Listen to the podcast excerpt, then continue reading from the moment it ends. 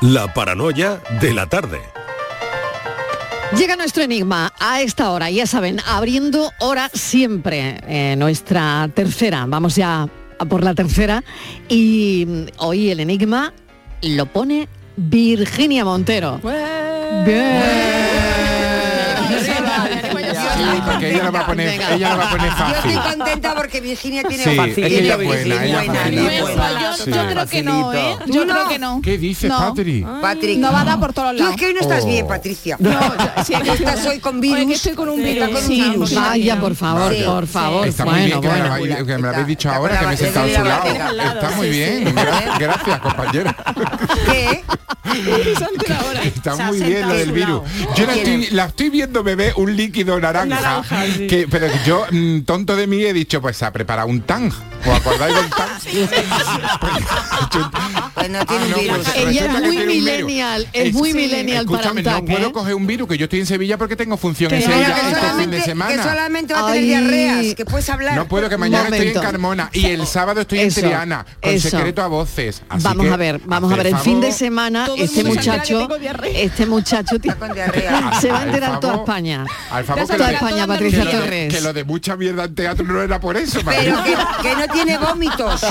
Que puedes hacer actuación, pero vómitos Bueno, no tiene. a ver, oye, filósofo, ¿dónde estás el fin de semana? Mañana Vamos a aprovechar, venga, en venga. El sábado estoy en el Teatro de Triana y quedan muy pocas localidades, así que mm, todo el mundo que vaya sacándola porque estoy con un secreto a voces, Pablo Puyol, Virginia Muñoz, Noemí Oh. Ruiz y una hora y media de pura diversión y risas aseguradas. Así que... Y aunque tenga un virus ahí, que yo la he visto y es maravillosa, ¿Verdad? divertidísima. ¿Verdad, Borja? ¿Verdad? Divertidísima. Ay, Sí, sí, madre que no mía. se la pierda nadie. ¿eh? bueno, pues que nos, no os lo perdáis, ¿eh? Bueno, ¿a qué no os lo perdáis. es? A las 10 de la noche. A las Oye, qué buena hora, qué buena Va de horas, ¿eh? Hoy vamos de horas. Hoy vamos de horas. Muy Ah, buena hora, muy buena hora. a las 10 de la noche. Vale, vale. Venga. Venga, a ver. Venga, Virginia, poneros vamos. en situación, ¿eh? Poneros en situación. Al mirar el reloj veo que la manecilla de los minutos apunta a un número que casualmente es igual a la cantidad de minutos que faltan para que sean las 12 en punto. ¿Qué hora es? Filósofo, ¿tú qué dices? Repetimos, lo repetimos de nuevo, venga, repetimos. otra pasadita, ¿puedes por favor. Venga, Lo pasamos otra vez, razón. Nos venga. hemos quedado muertos. Sí. Repetimos, repetimos. Esto iba a ser fácil, iba a ser fácil. Al mirar el reloj veo que la manecilla de los minutos apunta a un número que casualmente es igual a la cantidad de minutos que faltan para que sean las 12 en punto. ¿Qué hora es? Inmaculada tiene una cara. Son las 5 Espera, que lo- lo vamos a y dictar. 8 de la ¿Puedo- tarde. puedo hacer una Son las 5 y pregunta? 8. Está copiando. Venga. Eh, hoy que venía yo un poquito mosqueada, ya lo que me faltaba era el acuerdo Pero, de la oye, Alexander pero ¿cómo nos y la- paranoia. pero ¿cómo y nos la-. Pero ¿cómo nos la ha colado? Se va a volver peor, se va a volver peor de lo que vino. Pero vamos a ver, Virginia, Venga. tú has estado en Málaga trabajando Sí, al lado de Francis sí. mucho tiempo, ¿no? Es que he tenido maestro. Ya, Sí. ya lo Ay, estamos claro. Sí, es que he dicho... Filósofo tuyo que Yo- Claro. Bueno, ¿hay alguna No, pista a mí que podamos dar, Virginia? La queda Entretelas de la paranoia. He visto las entretelas de la paranoia. ¿Puedes repetir otra vez? No hay pista, no hay pista. No A hay pista. nada. Pero si los relojes ya no tienen A agujas, a son todos digitales. La manecilla que apunta los minutos están en el mismo número que minutos faltan para las 12. Eso es. Yo el enunciado me hoy, lo he aprendido. A ver, para las ¿Qué 12. hora es? ¿Qué hora es? no ¿Qué hora A idea. ver, espérate, a ¿Qué hacer el es? reloj. Inmaculada, Las Inmaculada señalando su El- Venga, os acordáis cómo era un reloj, ¿no? el Analógico. El de está, minuto. Madre. me has dicho, está en... Yo no me entero de nada. La manecilla de los minutos Está. apunta a un número que casualmente es igual a la cantidad de minutos que faltan para que sean las 12 en punto. ¿Qué hora es? Bueno, bueno, ahí lo dejamos. Son quedado 12 ella números. Son 12 números. Decir Las alguno. 12 dice Decir Ima. alguno. Ima, dilo en alto. Si te equivocas que te diga No, todo el no, mundo. no, no. ¿Qué hora es? ¿Las 12? Si lo sabes, si lo sabes no lo digas, Pues Inmaculada. Pues son las 5 y 9. Las 5 y 9, las 5 y claro, las 5 y 9 ahora Van mismo. pasando los minutos, van pasando. Bueno, bueno, si lo saben llamen a formas, Virginia Montero, que se va a Este- poner muy esta contenta. paranoia no vale, Mariló, porque ¿Por los relojes de aguja ya no existen, son Hombre, sí que existen. Yo tengo aquí una enfrente y tengo otro en la muñeca. Claro. Claro, sí que existe. Sí que hay todavía, de hay verdad, todavía. ¿eh? Venga. Luego vengo, luego vengo. Venga. anda que chica. Sí, sí, sí, sí, sí. Está muy bien la paranoia de hoy. Para darle una vueltecita, ¿eh? Para darle una vuelta. Venga, vamos. Me voy un momentito a publicidad y a la vuelta hablamos de UNICEF. La paranoia de la tarde. Canal Sur Radio Sevilla, la radio de Andalucía. Sigue la corriente del río, navega en la inmensidad del océano, adéntrate en la jungla, descubre lo desconocido. Sumérgete en un mundo de medusas, rodéate de peces tropicales y echa raíces en el manglar. Ya estás conectado, déjate abrazar por el mar. acuariosevilla.es Bienvenidos a Sacaba. Mil metros de electrodomésticos con primeras marcas. Grupos Whirlpool, Bosch y Electrolux. Frigoríficos, lavadoras, hornos, vitros. ¿Quieres más? Aires acondicionados, aspiradoras, pequeños electrodomésticos. Y financiamos en 12 o 20 meses sin intereses solo tú y Sacaba. Tu tienda de electrodomésticos en el Polígono Store en calle nivel 23. Ven a ver nuestra exposición y sus 25 años de experiencia. Sacaba. Tu Mercedes-Benz tiene mucho que contarte. Conéctalo a tu smartphone contratando cualquier servicio digital para no perder detalle y llévate un exclusivo regalo Mercedes-Benz. O dos. Consulta el catálogo de regalos y todos los servicios digitales disponibles para tu Mercedes en la sección de postventa de la web de Grupo Concesur. Tus talleres autorizados Mercedes-Benz en Sevilla. Mano de santo limpia la ropa, mano de santo limpiar salón, mano de santo y en la cocina, en el coche, en el watercloak, mano de santo para el hotel, mano de santo para el taller, mano de santo te cuida, mano de santo te alegra la vida, mano de santo, mano de santo, ponte a bailar y no limpies tanto, mano de santo, mano de santo, ponte a bailar y no limpies tanto. Seguramente el mejor desengrasante del mundo. Pruébalo.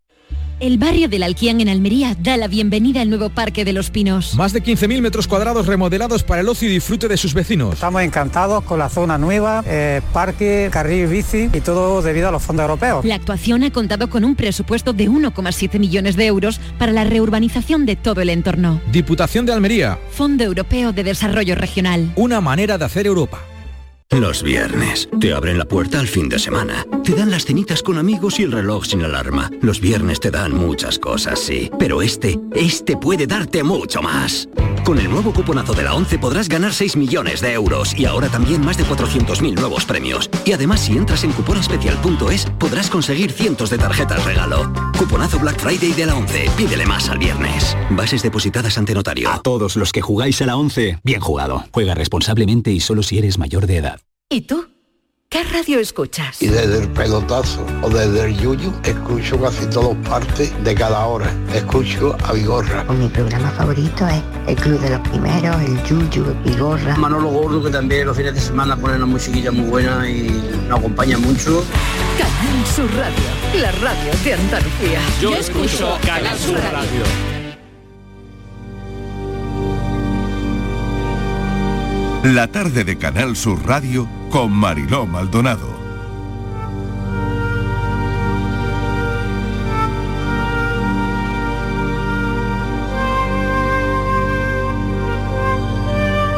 Nos hemos unido a UNICEF aquí en Andalucía por la salud mental y el bienestar emocional de la infancia y adolescencia. Tenemos unos datos, nos enfocamos en la salud mental de niños, niñas y adolescentes, porque en todo el mundo uno de cada siete niños de 10 a 19 años, el 13% del total, tiene un problema de salud mental diagnosticado. La mitad de los trastornos de salud mental comienzan en torno a los 14 años y el 75% de todos esos trastornos se desarrollan a los 24. Pero desgraciadamente la mayoría de los casos no se detectan. Y claro, si no se detectan, no se tratan. La COVID-19, los conflictos, las crisis climáticas han agravado la inseguridad alimentaria, el hambre, el matrimonio infantil, la violencia de género, la depresión, la ansiedad de los adolescentes. Y hoy queremos hablar de todo ello con Marichel Relaño, representante de UNICEF en República Centroafricana. Ha vivido y desarrollado su labor profesional en infinitos lugares de conflicto en el planeta. Después de estudiar en el Instituto para la Cooperación y el Desarrollo Internacional, se siguió formando en sociología y en ciencias políticas y hoy queremos hablar con ella porque es una persona entregada a la cooperación. En la cooperación nunca se acaba, nunca se termina. Marichel del Año, bienvenida, gracias por atender nuestra llamada. Hola, buenas tardes, ¿qué tal? Bueno, queremos hablar de todo esto, Marichel, sobre todo centrándonos en estos datos que acabo de, de ofrecer a los oyentes, que son datos escalofriantes, la verdad. Pues efectivamente, estás hablando, estás dando unas cifras internacionales eh, de, todos los millones de, niños y niñas que están sufriendo en este momento. Eh, y, y, lo que pasa es que quizá lo podríamos poner un poco en, contexto. ¿no? Eh, yo te puedo hablar sobre donde estoy ahora en este momento, que es la República Centroafricana, y te puedo dar algunas cifras de, cómo, de cuál es la situación, cuál es la situación aquí, si te parece. Me parece perfecto. ¿Cómo se está viviendo ahí? Porque, bueno, la COVID-19, 25 millones de niños y niñas no habían recibido vacunas, no habían recibido la, pauta completa en 2021. Eh, bueno, esto ha sido un, un suma y sigue. Y ahora es muy interesante, año 2022, mes de noviembre, ver cómo está la situación en el lugar donde te encuentras, Marichel. Sí, Merichel, mi nombre es Merichel. Em, pues sí, la verdad es que aquí en la República Centroafricana hay muy pocos niños que han sido vacunados contra, contra la COVID, pero eh, vamos a decir que eh, la vida aquí afecta a la infancia y a la adolescencia en, distintas maneras y por tanto a su salud mental. ¿no? la mitad de la población en la República Centroafricana son niños, o sea que del total de la población que son 6 millones, la mitad son niños. Y hay casi 2,6 millones de niños que tienen necesidad de ayuda humanitaria en este momento bien porque han sido desplazados, porque no pueden ir al colegio, porque no tienen ningún, ningún tipo de vacuna. Aquí estamos hablando de la vacuna de la COVID, que es un poco un lujo aquí. Aquí estamos hablando de las vacunas más básicas, la pauta completa de las, de las vacunas mínimas que los niños y niñas tienen, tienen que tener. ¿no? Eh, es una situación en la que la mayor parte de, las niñas, eh, estoy hablando casi de un 60% de las niñas, han sido casadas antes de los 18 años. O sea, imagina el efecto en la salud mental de, las niñas. Em, hay más de 3.000 niños que han sido identificados como niños soldados y, estos, serían, eh, estos serían quizá los casos que más relaciono yo con la problemática de la salud, la salud mental. El caso de los niños soldados que he conocido desgraciadamente bastante y qué, qué tipo de pues qué tipo de mirada, qué tipo de futuro, qué tipo de pensamiento tiene un niño que, ha estado en el frente, ¿no? O los niños de la calle que están aquí en, la oficina, aquí mismo saliendo de la oficina hay un grupo de niños que todos los días nos llaman y, y, hablamos con ellos y bueno, vamos a hacer unas actividades con ellos en, este sábado, el día de, el día de la infancia, ¿no? Pero son niños de la calle que van esnifando pegamento o, o sea, que no tienen, no están, vamos a decir, no tienen apoyo de ninguna de ningún, de ningún sistema social aquí, ni del educativo, ni el de salud. O sea, son niños que duermen en el estadio, eh, las niñas son expuestas a, violaciones, etc. En fin, eh, estos son los, tipos de, niños aquí que sufren más eh, temas de salud mental. Los niños que trabajan en, las minas, que son explotados, y como te decía, los niños y las niñas que han sido violados. Berichel, es un, uno de los peores sitios, está claro, para ser niño donde te encuentras. Si abres la puerta de la oficina, ahora mismo, ¿qué te encuentras? ¿Qué ves? Porque nos has hecho una descripción exhaustiva de lo que te encuentras cada día, ¿no? Pero es verdad que cuando se abre la puerta, claro, una accede a, una realidad que estás contando, ¿no? Eh, no sé cómo, cómo se puede trabajar con una niña que estará devastada por lo que le ha ocurrido, ¿no? por, violaciones, porque ha sido casada contra su voluntad, o los niños soldados, como cuentas, ¿no? expuestos a, pues a, una, a, la guerra, ¿no? Directamente a la guerra, ¿no? porque hay guerra en la República Centroafricana desde el 2013. En fin, situaciones muy traumáticas que que es impensable que en este mundo ocurran, pero ocurre cuando tú abres la puerta de tu oficina, ¿no? Eso es. Empezando por el tema de los niños de la calle, como te decía, eh, hay muchos, eh, hay, muchos niños en el país que no han, no han conseguido terminar la primaria. De hecho, la mayoría, eh, eh, la mayoría de los niños no van a la escuela, porque solo hay un 37% de los niños que van a la escuela regularmente. ¿no? Y de aquellos que han llegado ya a los 12 años, ya la mayoría están fuera de la escuela. Y la mayoría de las niñas también están fuera de la escuela. Entonces, al estar fuera de la escuela, la escuela como elemento de protección, se, se enfrentan a muchos riesgos. Pues eso, muchos de ellos, como te digo, están aquí, están aquí en la calle pidiendo, están vendiendo naranjas, que ahora ha venido un gran cargamento de naranjas y están todos los niños vendiendo naranjas. Eh, están vendiendo flores, están en la puerta de, de las oficinas nuestras a ver, a ver qué a ver qué consiguen. Y nosotros estamos intentando buscarles eh, instituciones eh, aquí, en, aquí en Bangui que les puedan acoger durante el día, que les puedan devolver a, a, la escuela. No es tan fácil porque los niños que ya han pasado mucho tiempo en la calle no, eh, no vuelven tan fácilmente a la escuela ni por su propia voluntad ni por, ni por la capacidad de la escuela, que no tiene a lo mejor las facilidades o el personal cualificado para poder acoger a este tipo de niños, ¿no? Niños que igual han perdido dos, tres cursos y que han perdido capacidad de, de aprendizaje. Eh, entonces, pues intentamos que eh, se les encuadren las asociaciones que trabajan aquí. Esto sería, vamos a decir, lo más inmediato en cuanto salga de aquí, que me voy a encontrar con ellos, porque todo el día me encuentro, pero cuando salgo ya de, la ciudad y vamos, al, terreno, a las provincias donde, hacemos la mayor parte del trabajo, ahí es donde vemos eh, otro tipo de, situaciones también muy graves. ¿no?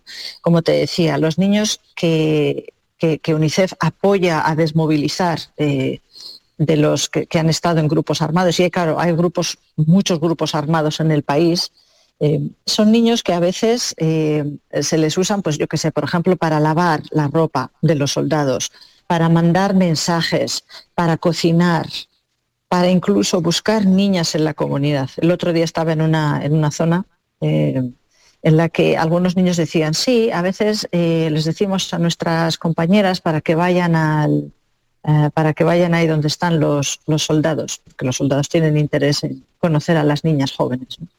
Es una situación eh, bastante grave. Entonces nosotros hacemos un, trabajo con las ONGs locales y con la sociedad civil para intentar prevenir eh, todo este tipo de, abusos. Porque una vez que, que, los niños, como te digo, han, han trabajado como niños soldados, han trabajado, no, han, han, estado en, grupos armados, etcétera, es difícil recuperarles con la poca capacidad de, de, apoyo psicosocial que existe aquí en este país. Te digo que hay solamente un psiquiatra en todo el país, o sea, eso ya, y psicólogos, pues debe haber muy pocos. Entonces, formamos eh, eh, formamos trabajadores sociales en apoyo psicosocial para que puedan ir ayudando a estas niñas, a estos niños eh, que han estado en, en, los grupos armados, niñas que han estado, eh, niñas que han sido violadas, etc. Este es uno de los grandes también trabajos que, que hacemos aquí, el apoyo psicosocial a niñas que han sido abusadas o violadas, tanto por, por tema de conflicto, bien por soldados, etcétera, o por gente de la comunidad. Es un trabajo, desde luego, increíble porque, bueno, me acabo de quedar cuando acabas de decir que solo hay un psiquiatra para todo el país, ¿no? Me imagino que, que si lo consideran, pues algunos niños eh, serán tratados, pero está claro que esto no tiene la, la importancia que debería, ¿no? Y que, bueno, y que UNICEF está llevando ese, ese apoyo psicosocial a distintos países que se encuentran en esta situación, en, la República Centroafricana. ¿no? Eh, me gustaría, Merichel, eh, terminar, bueno, pues no sé si hay un hay una esperanza, hay una, una, ventana que cada día se abre, ¿no? Cuando realmente acaba tu día, ¿no? Y, y, ves esa realidad, esa realidad que al final es como, es como un tortazo, ¿no? ¿Qué, ¿Qué, haces, no? Porque son tantos niños en esa situación, son tantas personas, pero precisamente eh, estáis para eso, ¿no? Para, para ayudar y para canalizar también esa ayuda, porque esa ayuda tiene que estar canalizada porque si no, no serviría, ¿no?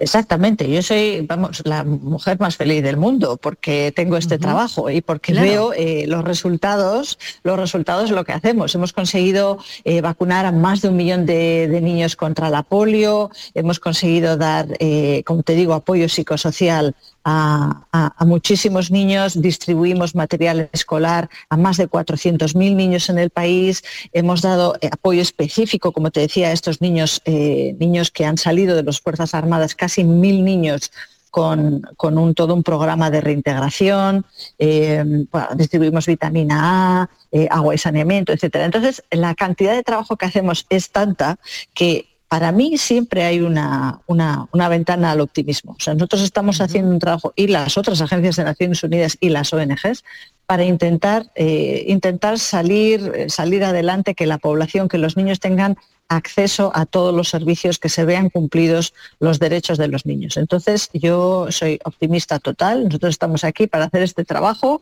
tenemos algunos recursos, tenemos el personal y, vamos, de, de, nosotros solo se espera que, que demos el, el, 100% para poder ayudar a cuantos más niños mejor. El conflicto, la falta de acceso a alimentos básicos para la supervivencia y, esto es lo último que, quiero preguntarte, la verdad es que provocan ¿no? que las tasas de desnutrición infantil superen ese umbral de emergencia eh, que tenemos, ¿no? un umbral de emergencia nutricional en, casi todo el país, ¿no? Hay ese umbral que si se supera, pues claro, emergencia, ¿no? Claro, el, trabajar mm, con la psicología de, estos niños, ¿no? Debe ser tan difícil cuando, cuando hay desnutrición también, por otro lado, ¿no? Son dos, factores mm, tan distintos por un lado, pero tan acuciantes por otro, ¿no? Sí, efectivamente la desnutrición suele causar problemas en el desarrollo cognitivo a largo plazo, eh, pero yo creo que por eso es que por eso es tan importante invertir en la prevención de la, malnutrición y aquí es donde estamos intentando trabajar eh, sobre todo pues eso con las familias con eh, con las madres intentando intentando desarrollar recetas que sean accesibles para ellas que sean nutricionalmente completas y que puedan prevenir la malnutrición. Y hace poco estaba en una una comunidad donde había un grupo de madres más mayores, ya casi abuelas, vamos a decir, que estaban haciendo una especie de lo que nosotros normalmente en emergencias utilizamos, que es esta pasta de cacahuete eh, que es altamente nutritiva, pues estaban haciendo una versión local con los, con los alimentos que ellos tenían. Entonces, eso la verdad es que me dio mucha, me dio mucha esperanza porque hay que reducir también la, dependencia de, la ayuda humanitaria. ¿no? Entonces, este es un país rico en el, que hay, en, el, que hay lluvia, en el que hay fruta, en el que hay... Mm. Entonces, ¿por qué no utilizar lo que, lo que existe alrededor para poder hacer eh, comidas nutritivas para los niños y prevenir la malnutrición que es verdaderamente tan terrible. Y luego para los niños, eh, los más pequeños, pues promover la lactancia materna que es esencial. Es una, es uno de nuestros caballos de, batalla, sobre todo aquí que no hay acceso a otro tipo de, alimentos. Merichel Relaño, te agradecemos enormemente que nos hayas concedido esta entrevista representante de UNICEF en República Centroafricana. Em, contenta con el trabajo que, que, haces, nos lo acabas de decir y eso es muy reconfortante, sobre todo cuando ves que las cosas se mueven, cuando ves que se progresa de forma, bueno, lenta pero adecuada y que lográis ayudar a niños y niñas en situaciones tan dramáticas como las que hemos contado. Sí, por eso animo a que, a que nadie tire la toalla y que siga colaborando con, organizaciones como UNICEF o con otras, porque verdaderamente todo lo que hacemos eh, llega, eh, estamos salvando vidas, literalmente, te lo puedo contar sin, mm. sin ánimo de... Entonces, animar a la gente a que no, se ven muchas desgracias en, el mundo, es verdad, pero tenemos que seguir, seguir apoyando, seguir apoyando a las organizaciones que trabajan en el terreno y, no, dar esta batalla por perdida porque se puede, se puede ayudar a muchos niños a salir, a salir de, la, de la pobreza. Muchísimas gracias con letras mayúsculas y un abrazo. Merichel Relaño, gracias. A vosotros, muchas gracias. Hasta luego.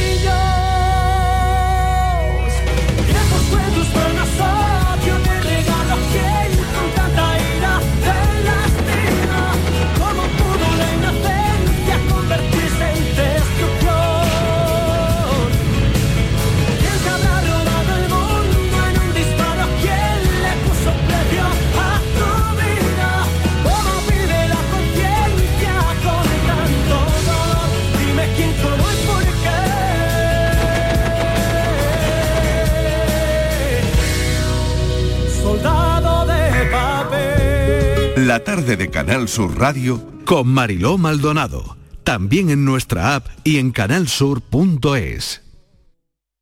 Canal Sur Sevilla. ¿Planeando salir de escapada o de fin de semana? Recuerda, hay otra Sevilla. Asómate a la provincia y disfruta de un turismo seguro en cada uno de sus espacios naturales, pueblos monumentales y alojamientos. Cambia de vistas. ProDetour Turismo de la Provincia, Diputación de Sevilla. Reciclos llega a tu ciudad. La nueva aplicación con la que podrás ganar premios solo por reciclar. Participa reciclando latas y botellas de plástico de bebidas. Cuida tu entorno y gana premios. Descárgate la aplicación Reciclos y empieza a formar parte del reciclaje del futuro. Ecoembes. Guerrilleros, tapicería y colchonería en Utrera, a precios de fábrica. Colchón de matrimonio de 27 centímetros de grosor, lechos independientes, refuerzo en zona lumbar, cara de verano e invierno, valorado en 689 euros, ahora 299 euros. Sí, sí, has escuchado bien, 299 euros. Y por un euro más televisor LED de 32 pulgadas de regalo. Estamos en Utrera, carretera Carmona número 15 en Utrera, Sevilla. Entregas en 48 horas. Todo el resumen de la actualidad del fin de semana lo tienes en Noticias Fin de Semana Sevilla. Lo que necesitas conocer del entorno más cercano con la información local más útil. Noticias Fin de Semana Sevilla. Sábados y domingos desde las dos y media de la tarde. Canal Sur Radio. La radio de Andalucía.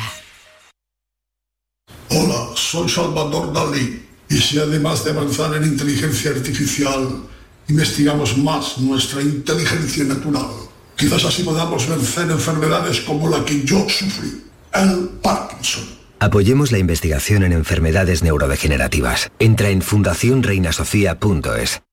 Empresario o autónomo, si has aumentado tu plantilla fija desde el 1 de abril con contrataciones indefinidas o fijos discontinuos o tienes previsto hacerlo antes del 18 de noviembre, puedes beneficiarte de hasta 6.600 euros por cada persona trabajadora contratada. No pierdas esta oportunidad y solicita tu ayuda. Infórmate en el teléfono 012 o en la web de la Consejería de Empleo, Empresa y Trabajo Autónomo, Junta de Andalucía. En Conforama tenemos más Black a lo loco con descuentos extra en muebles y gran electro. Solo hasta el 22 de noviembre. Conforama.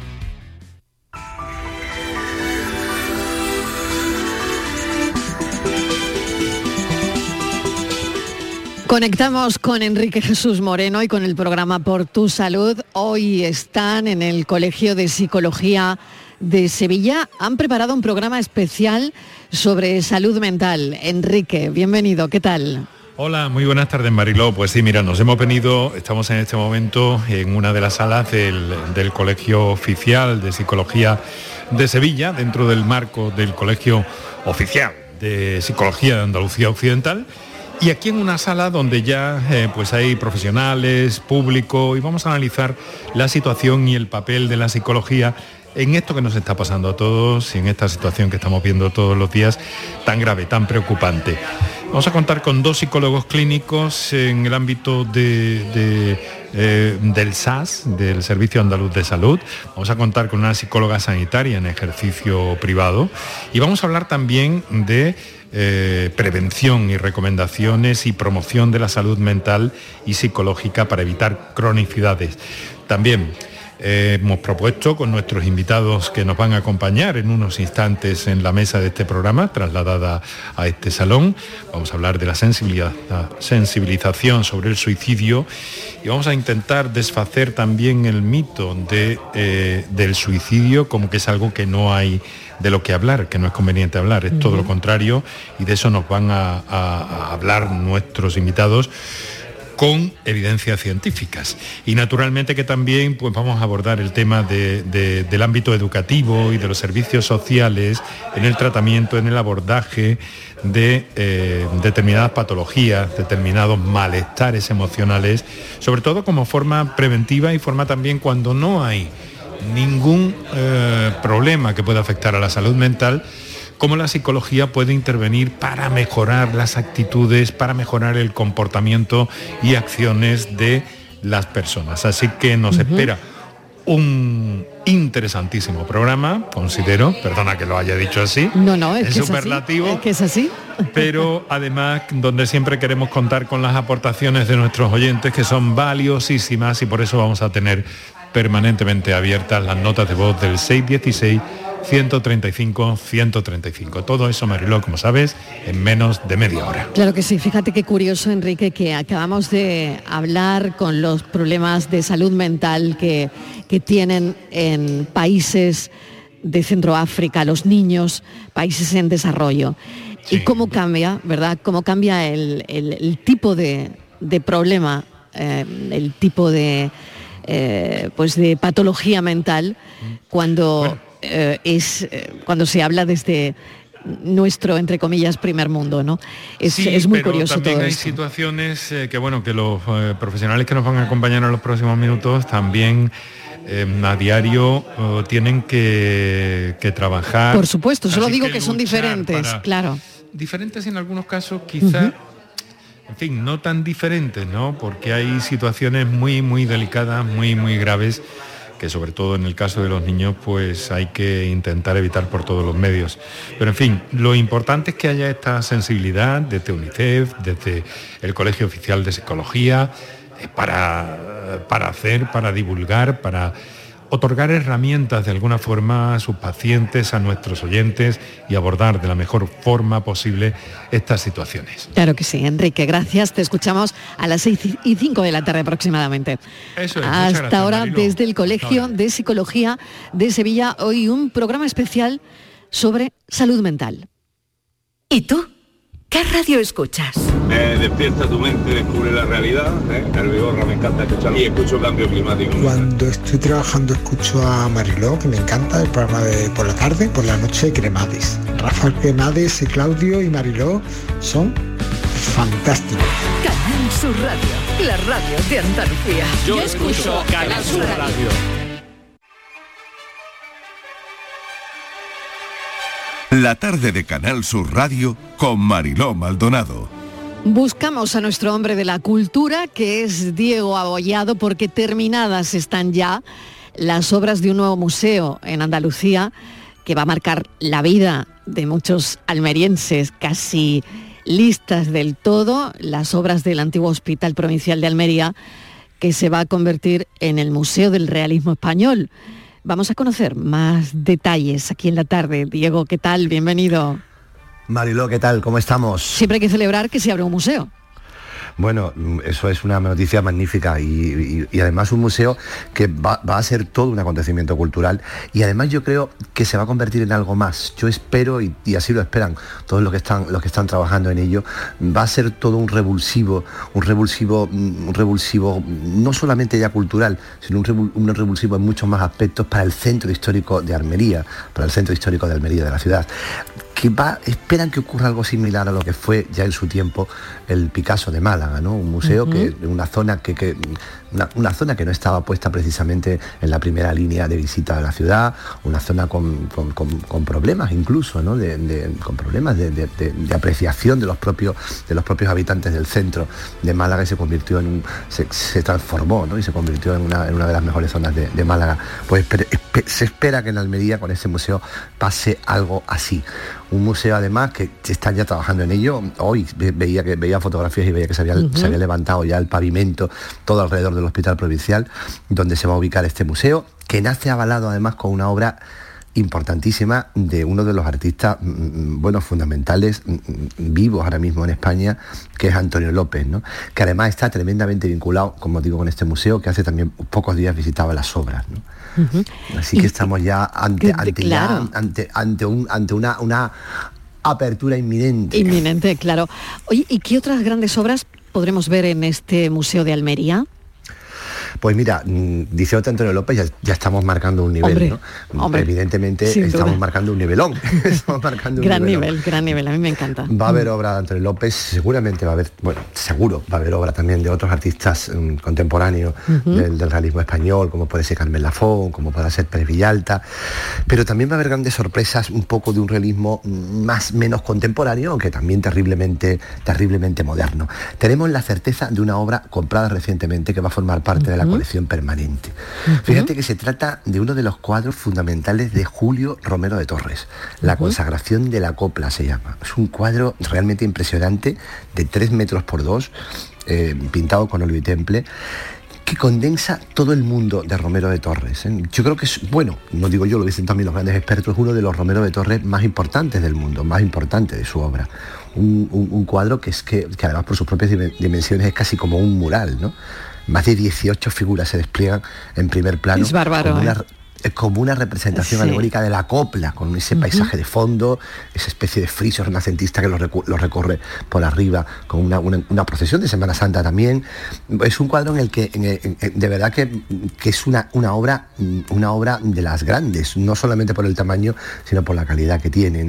Y como te digo, atesora todo ese universo simbólico, ¿no? con ese aire sensual expresado por esta mujer que simboliza la copla, con un sacerdote que está consagrando el momento, la copla, esta señora, esta mujer aparece subida como una especie de altar barroco. Y además, fíjate que si, nos, vemos el cuadro, en uno de los extremos se retrata el mismísimo Julio Romero de Torres. Y él no se iba a autorretratar en cualquier lado, evidentemente. está claro. La de la reja floría, la reina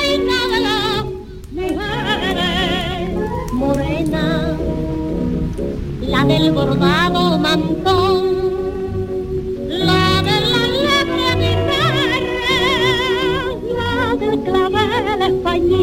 Siempre hay que aprovechar para recordar a Estrellita Castro cantando esta copla, ¿eh? Absolutamente, absolutamente, me encanta.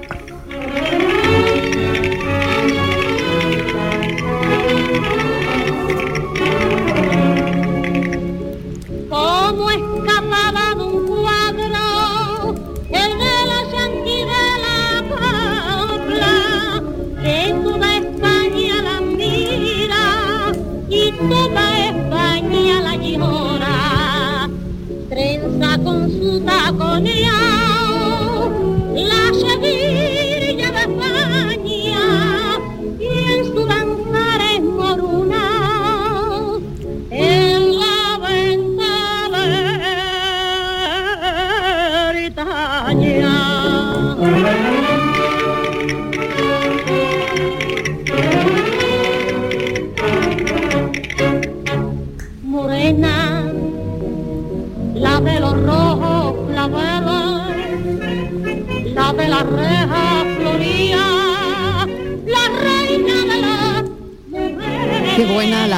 ¿Eh? Estrellita Castro, la morena de mi copla.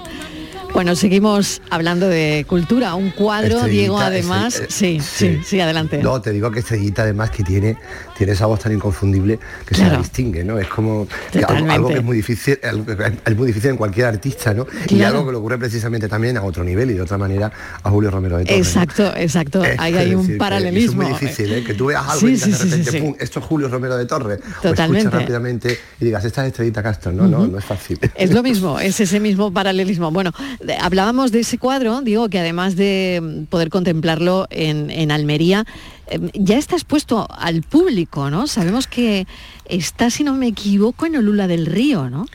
Así es, desde hace unos días está expuesto en la Fundación Ibáñez Consentino de Lula del Río, en Almería también, porque ha sido la familia Consentino quien ha adquirido esta obra monumental. Como te digo, esto es un magnífico ejemplo de cómo las grandes empresas andaluzas compran arte y ejercen el mecenazgo, ¿no? Porque adquirir una obra de estas características para que se quede y se pueda mirar en Andalucía es desde luego un ejemplo, un ejemplo formidable, ¿no? Y, bueno, y es y esto que ocurre con, muchas grandes empresas importantes en todo, en todo, en toda Europa, en todo el mundo, pero especialmente también en Europa, pues que, ocurra también en Andalucía, ¿no? Con una empresa mm, como la de Consentino, con estas características, y que se una al mecenazgo es desde luego, es desde luego mm, una noticia magnífica. De hecho, la fundación la fundación donde ahora se expone el cuadro es una fundación artística que ya la empresa de Consentino patrocina y hace posible en Olula del Río. Oye, ¿y qué sabemos de la obra? Porque no sé por dónde ha estado, dónde estaba antes.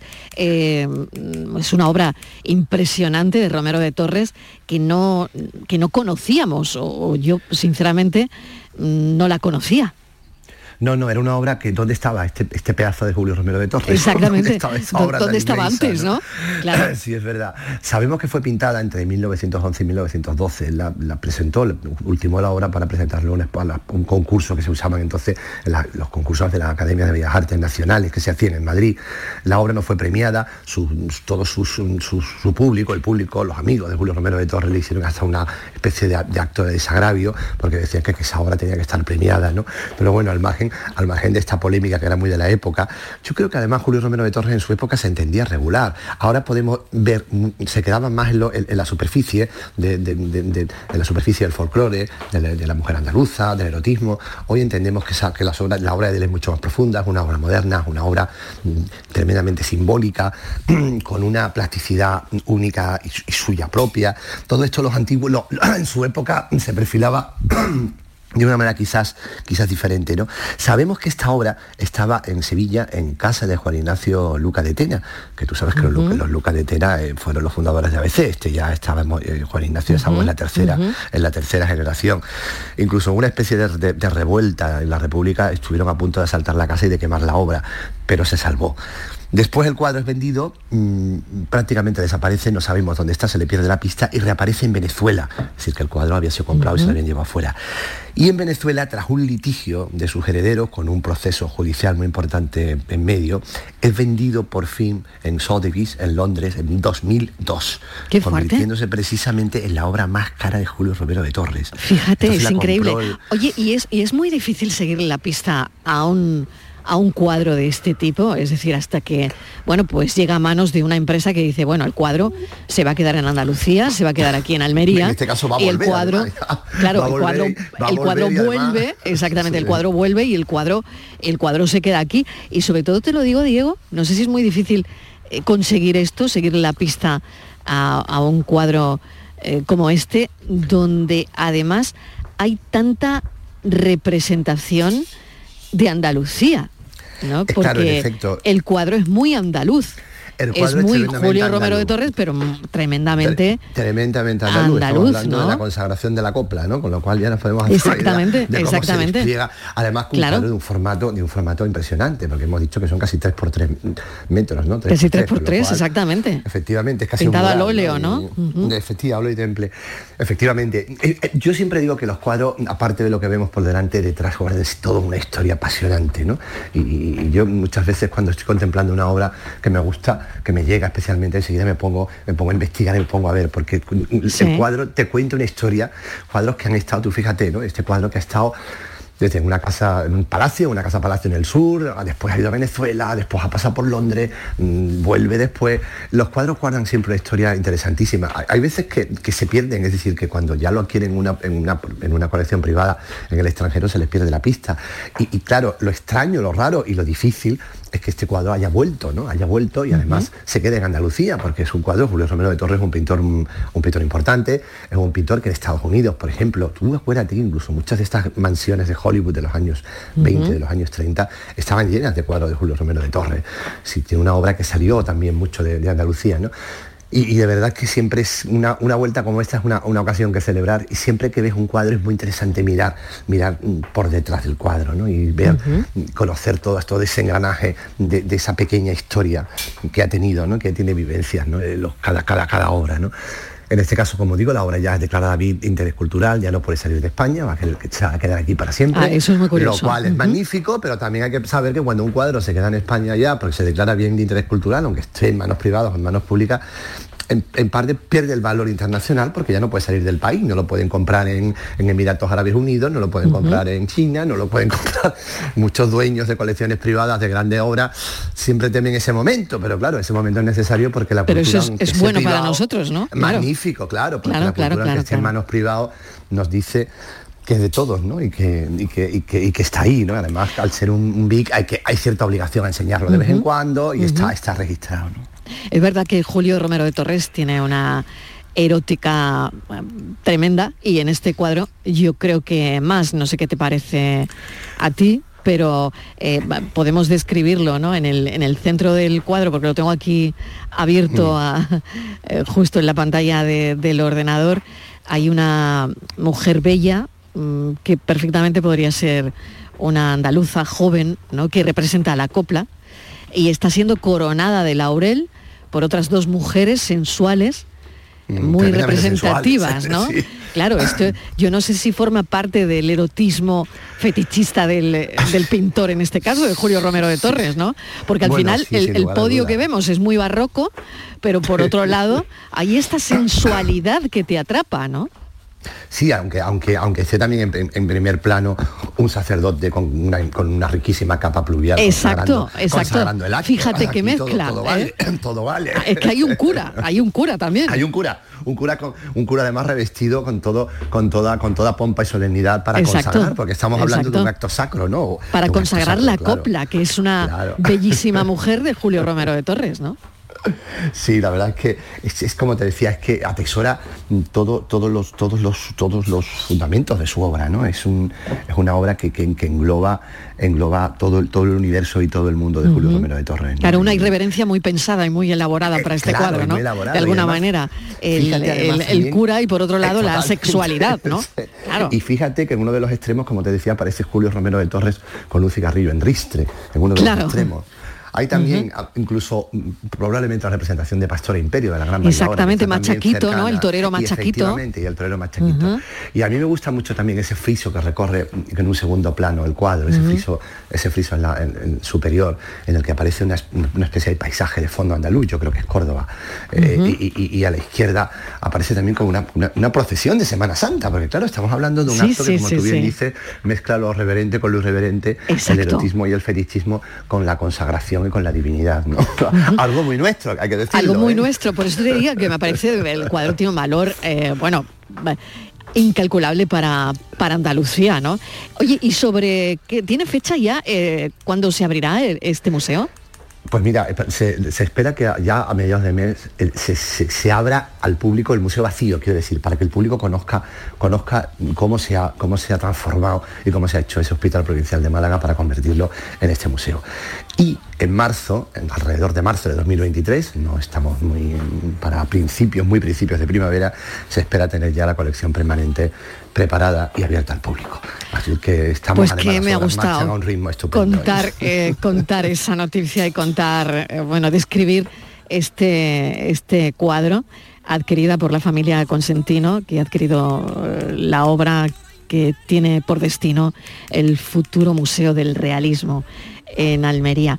Muchísimas gracias Diego, porque no hay nada que más me guste los jueves que comentar contigo eh, cosas de cultura y sobre todo, bueno, de alguna manera saber mirar un cuadro, ¿no? Muchísimas gracias, aquí estamos, a- para mirar Mm. todos los cuadros buenos que hace falta, que, que- que hace falta verlos y que tenemos además en Andalucía. Y cuando, y cuando viene un cuadro nuevo como este, pues no hay más remedio que contemplarlo y mirarlo. Un beso enorme, Diego Bollado. Gracias.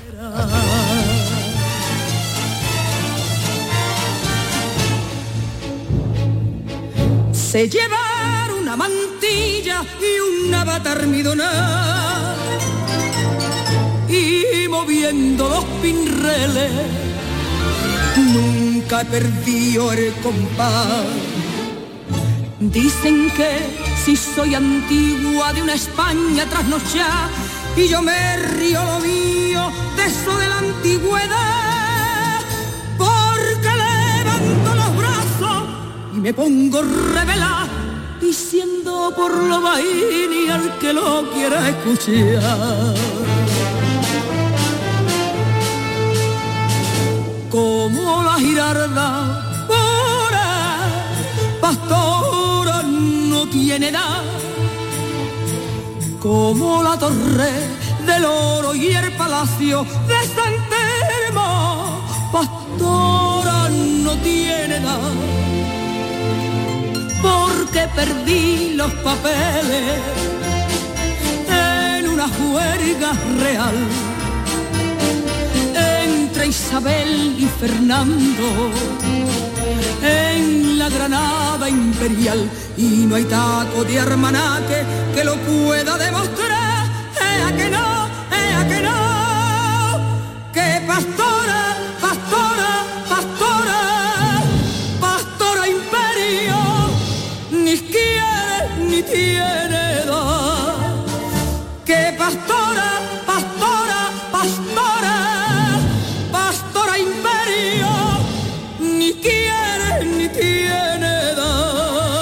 Minutos y llegamos a las seis en punto de la tarde. Qué grande Rocío Jurado y qué grande Pastor Imperio. Bueno, vamos con la paranoia de hoy, Virginia. Resolvemos ya, ¿no? Vamos ¿Cómo ha ido la tarde? A ver. Oye, pues ha ido bien, ha ido ¿Sí? bien. Venga, sí, recordamos sí, el enunciado del enigma. vamos allá. Decíamos, al mirar el reloj veo que la manecilla de los minutos apunta a un número que casualmente es igual a la cantidad de minutos que faltan para que sean las 12 en punto. ¿Qué hora es? Era la pregunta. A ver, a ver, vamos a escuchar que, que algunos oyentes han participado. Venga, escuchamos a los oyentes. Son las once y media, bueno, las once y treinta, Ay. porque faltan 30 minutos para las 12. Ay. Uy, uy. No. Once No, y media no, no. va a ser que no. Seguimos intentándolo. equipazo. A ver, a ver. Yo creo que las 12 menos 10, porque ver, las 10, la manecilla es 10, pues es menos 10. Ahora, si, fuera, si fuese las 10 menos 10, sería la hora cero, ¿no? Claro, un claro. abrazo. Claro, fíjate, ya los oyentes piensan, le dan ¿Eh? una vueltecita más. Anda ¿eh? que no, claro, los tenemos entrenados. Buenas tardes. Os he cogido el vuelo, no me ha dado tiempo a escucharlo en condiciones. Pero la cantidad de minutos que faltan para que sea en punto y en el mismo número, me cuadra el 10, Pues ¿vale? sí. La menos 10. Menos así 10. es, así es, los últimos dos han acertado, Marilo, así es. ¿Ah, sí? La hora son las 11.50. Porque el minutero debe apuntar al 10, que son justo los minutos que faltan para llegar a la siguiente hora en punto, que habíamos dicho que en este caso eran las 12, las 11.50. 12 menos 10. Muy bien, Virginia Montero, me ha gustado tu paranoia, ¿eh? Venga, pues estupendo, nada, pues me ha tenido entretenida toda la tarde, la verdad. Estupendo. Me ha encantado. Virginia, gracias. Hasta mañana. A ti, hasta mañana. Y ahora, como siempre, en la recta final del programa, pensamos.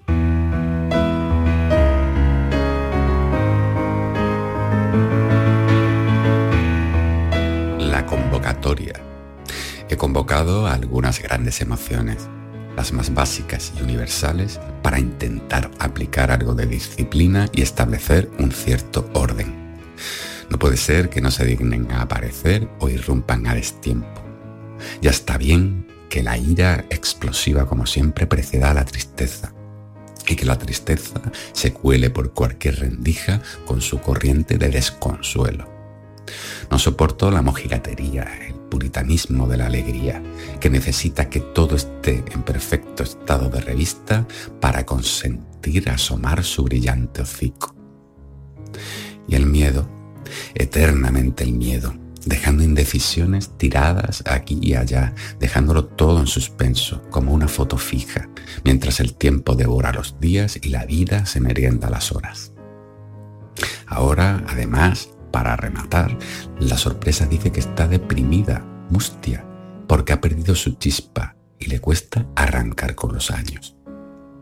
Ha sido imposible alcanzar un acuerdo de mínimos, aunque todas coinciden en que ellas no tienen el control y que han leído por ahí que soy yo el que tiene que gestionarlas.